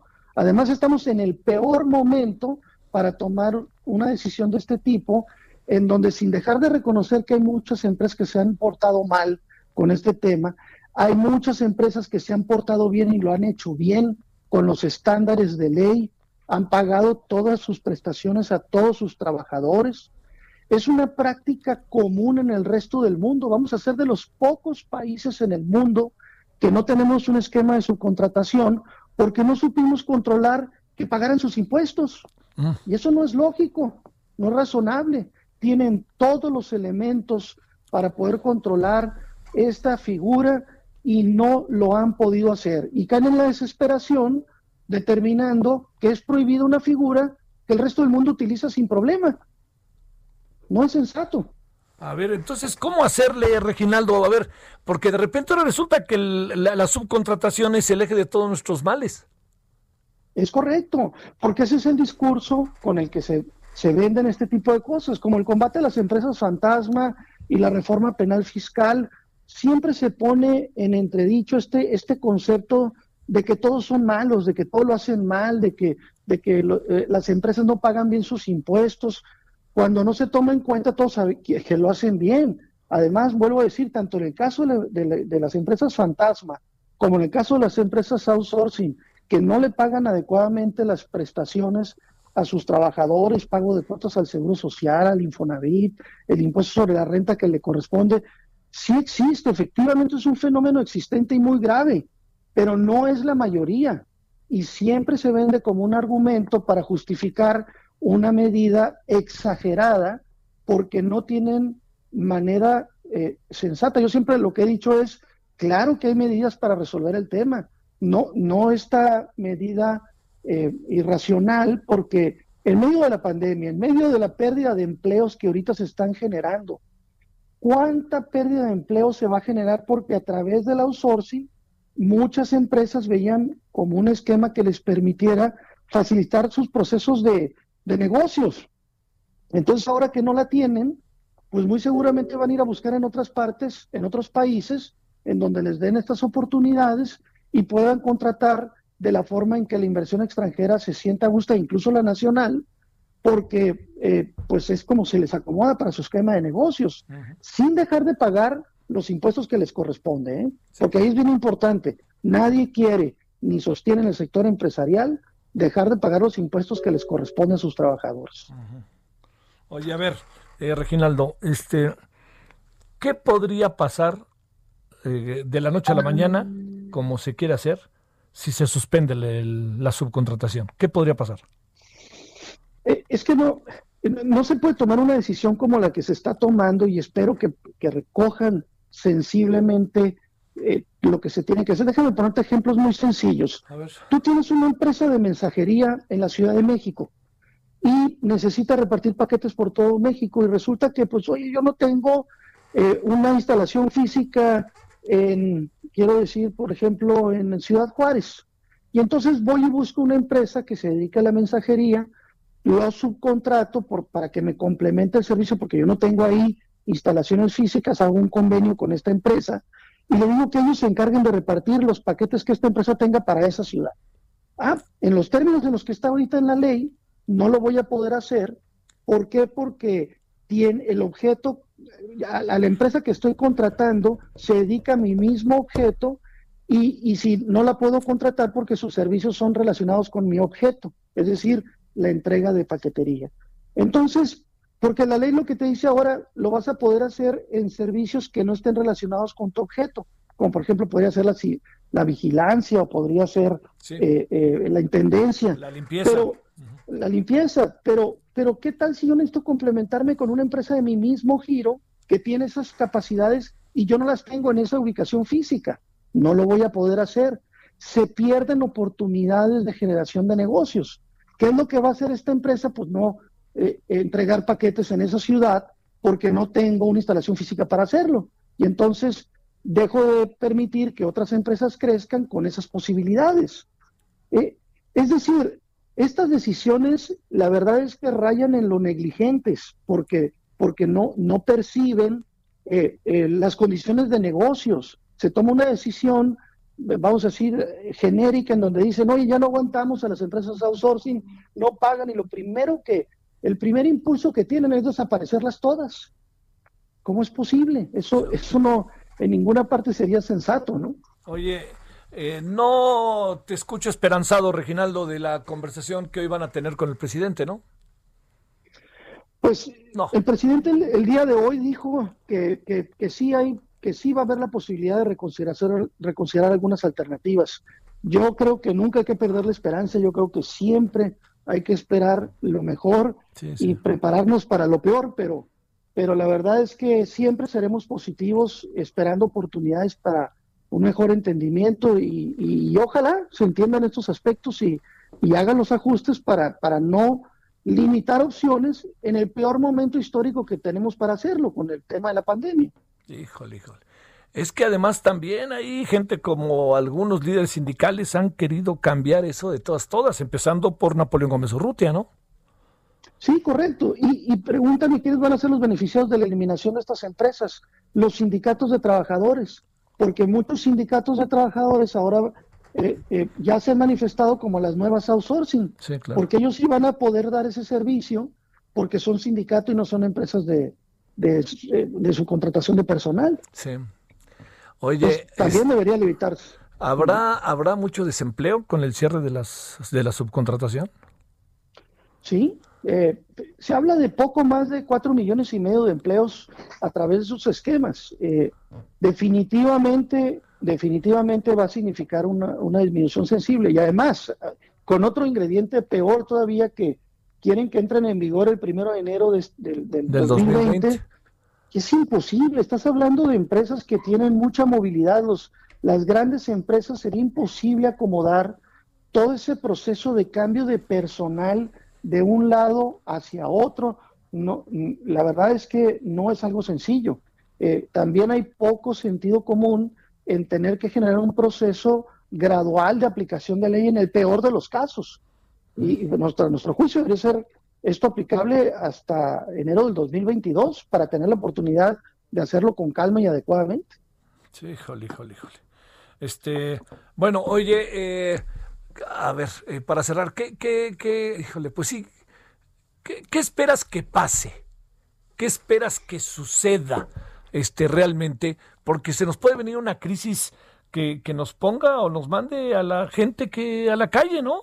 Y este y, que todo se dirima otra vez en la calle y entonces el presidente recule o diga bueno más que no vamos a darle una este una una no sé no un, una eh, una alternativa y que se ve obligado a recular en algún sentido nosotros hemos puesto en la mesa muchas alternativas. Eh, de alguna manera creo que eh, si por ejemplo el gobierno federal eh, aceptar, entre otras cosas, eh, que, el PTU que se le paga a los trabajadores sea reconocido como un gasto deducible, sería de mucha ayuda para las empresas. Otro tema es que, eh, como tú sabes, muchos de los, de los conceptos que integran el salario, algunos son exentos por ley de la ley, de, los son exentos de impuestos. Ah, bueno, todos esos pagos que la empresa hace que son exentos de impuestos por ley, no son deducibles, no se reconoce ese gasto.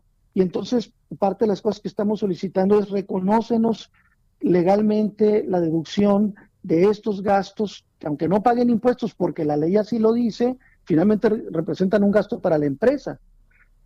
Estamos tratando de, de, aminorar algunos de los efectos, porque por ejemplo ahora se incorpora en esta, en esta ley una calificativa para las empresas que realizan estos procesos que agravaría la, el tema penal, el, efecto penal de un proceso de este tipo en el que se podrían ver involucrada una empresa que no necesariamente está en un esquema de práctica abusiva en el pago de los impuestos. Entonces, hay mucho por hacer, hay mucho que podría tomar en cuenta el gobierno federal para, para mejorar la propuesta de esta iniciativa, reconociendo que, efectivamente hay, hay, muchos que se han portado mal, y, pero entre todos podemos este, ayudar a que finalmente esos que se portan mal paguen las consecuencias y no todos paguemos las consecuencias. Mm. Bueno. Pues Reginaldo, si no te importa, seguiremos conversando porque es un lunes, martes, miércoles, jueves dedicado en buena medida a este tema, ¿no? Junto con el tema de la marihuana, que son dos temas que están en la mesa hoy. Y además se está acabando ya el periodo ordinario, acaba el 30 de noviembre, ¿no? Es correcto, es, estos próximos días van a ser trascendentales porque definitivamente en este tema, particularmente del outsourcing, lo que hace es agravar aún más la crisis de empleo que vamos a tener en el 2021. Sin duda. Gracias, Reginaldo Esquer Félix. Te mando un saludo. Gracias, igualmente, Javier, a tus órdenes. Vicepresidente Nacional de Justicia y Asuntos Tributarios de la Coparmex. Eh, bueno, este, como, como puede usted ver, la, una de las dos noticias que hemos tenido muy importantes eh, en verdad eh, el día de hoy, que digo, ha habido muchas, pero dos, dos. Una de carácter nacional, en verdad importante, es que eh, resulta que todo indica, bueno, lo que pasa es que no ha habido un desmentido. Rosario Robles se quiere acoger a la figura de testigo colaborador, ¿no? entonces, este, esto significa en una lectura inicial, que se está dando cuenta que se le van a ir encima y la quieren fundir. Y mientras ella no diga lo que sabe, se la van a acabar fundiendo, porque el señor Sebadúa ya está feliz y contento, este, feliz y contento, preparadazo para lo que puede venir en los próximos este, meses. Bueno, en esta muy singular filtración de todo lo que Sebadúa quiere decir o lo que está haciendo solo sale en reforma. ¿No? Me llama la atención. Bueno, pero más allá de ello, lo que sí le quiero decir, este, eh, yo es que el señor eh, Emilio Cebadúa es quien está llevando la voz cantante en este caso y trae en la mira a Rosario Robles al presidente, corre por su vida. Entonces, lo que sí queda clarísimo es que, pues Rosario Robles yo creo que ha se cuenta que no está tan fácil quedarse en lo que está. No está tan fácil. O sea, a lo mejor ni quiere Rosario Robles, pero ¿qué hace Rosario Robles? Piénselo usted, a ver, ¿qué, qué, ¿cómo le hacemos? O sea, si usted fuera Rosario Robles y bueno, forma parte de ese tinglado, ¿qué puede saber Rosario Robles que no haya dicho? O que se haya quedado callada para decirlo. Bueno, entonces, dicho lo cual, Veo muy difícil que la información le estamos dando sea desmentida porque creo que por ahí va. Y así de fácil, eh, lo que está sucediendo es que Rosario Robles será testigo colaborador, el presidente estará feliz, se los dije, y a lo mejor en una de esas Rosario consigue su libertad y la consigue obviamente este, para desarrollar todo el proceso. O sea, esa misma libertad en la cual Emilio Cebadúa pues vive feliz y contento, esa misma libertad en que Emilio Lozoya vive feliz y contento, y esa misma libertad que otros testigos colaboradores están en el mero eje y centro de, ese proceso, ¿no? Le digo, ¿se acuerda usted? Hace dos semanas le dije, va a ver que la vendimia no va a parar con el tema de la de los testigos colaboradores. Yo le garantizo que van a venir otros. Oiga, y van a venir otros. O sea, estamos hablando ahorita dos y un casi, una casi segura tercera. Van a venir otros tres. Así se lo pongo para que, y si me equivoco por ahí me avisan. Bueno, esa es una. Y la segunda noticia es que Trump, el presidente de los Estados Unidos, de los Estados Unidos, ha ordenado cooperar con la tradición, con la transición. Dicho de otra manera, el señor Donald Trump presumo está reconociendo su derrota o está entendiendo que lo tiene que hacer, pero no va a reconocer la derrota. Eso es muy probable. Y entonces las cosas quedarían a partir de ahora en que el señor Donald Trump eh, tiene que entregar, tiene que dejar la Casa Blanca y a lo mejor no la deja la Casa Blanca el día 20 de enero, sino la va a dejar antes y entonces ahí veremos qué es lo que anda pasando con el, eh, el, el el todavía presidente de los Estados Unidos, y cuando digo todavía, pues también creo que lo va a dejar de ser. ¿eh? Ya, así de fácil. Entonces, pues ya no perteneceremos al grupo de los cuatro, de los cuatro que no reconocen al presidente, al presidente electo, el señor, este, bueno, al señor Joe Biden. Entonces no dude que mañana, pues no, pues ya, ya diga el presidente, no, pues sí, como ya dijo Trump que sí, pues ahora sí, ¿no? Y fíjese lo que son las cosas. Sería un error grandísimo. Si ya Trump dijo que sí, no quiere decir que la autoridad, está el presidente, está en un dilema el presidente, porque va a decir, como Trump ya dijo que sí, lo reconozco a Biden. Y entonces el proceso electoral per se no dijo que sí. Y ya es ahí en donde el presidente va a tener, no, se va, no, pues está tropezando y se va a acabar tropezando, lo va a resolver, se va a resolver pero este, la tropezada no se le quita a nadie. ¿Por qué razón? Porque ¿cuál es el visto? A ver, yo le diría, ¿cuál es el signo, la determinación que debe de llevar al reconocimiento del presidente López Obrador? Que Trump diga sí. Uh, ¿Y por qué? ¿Y que no existe un sistema electoral en Estados Unidos que ya dijo que sí o qué? Está delicado, ¿eh? No la tiene. Bueno, pues él se metió en ella. Él se metía. Además, con esa explicación del 2006, me parece que salió sobrando. A ver cómo le hace el presidente. Yo insisto, va a liberar el problema el presidente. Porque también el señor Biden no se va a meter a discutir cosas ahí menores. Pero, ay, pero ay, yo le diría, no había necesidad de este, de este salto, de esta, de esta, de este tropezón, así lo diría yo. No, no, no había necesidad, pienso. Rapidísimo, en un minuto, mi querida Charbel Lucio, ¿cómo has estado? ¿Qué tal, Javier? Buenas tardes. Pues para llevarles el reporte más, eh, el último reporte sobre el estado de salud del doctor José Manuel Mireles Valverde, quien es el delegado de servicios médicos del ISTE aquí en Michoacán. Él se encuentra muy grave de salud luego de 19 días ya de internamiento tras dar positivo a COVID-19.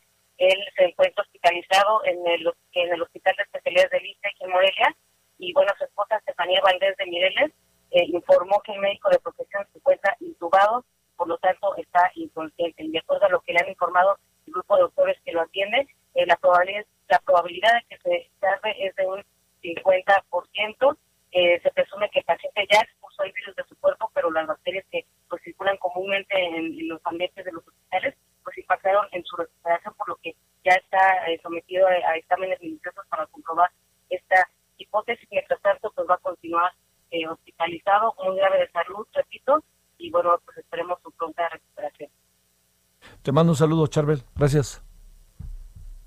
Gracias. Bueno, entonces el doctor Mireles es que ayer se corrió el rumor de que había fallecido, pero ya se vio clarísimo que todavía está muy bien y que estén, bueno, no, no, no muy bien, ¿verdad? Porque trae este un 50% de, de posibilidades, pero, pero está, que eso es lo importante. Bueno, oiga, ya nos vamos, este, en la noche a las 21 horas en la hora del centro, nos vamos con el tema de, de lo de Rosario Robles, nos vamos con el tema de Donald Trump que ya reconoció, nos vamos con el tema del coronavirus que es este muy importante, nos vamos con muchos, muchos asuntos que tenemos para usted. 21 horas en hora del centro, Heraldo Televisión. Análisis político. Pásela bien, buenas tardes, lo que queda de ella, adiós.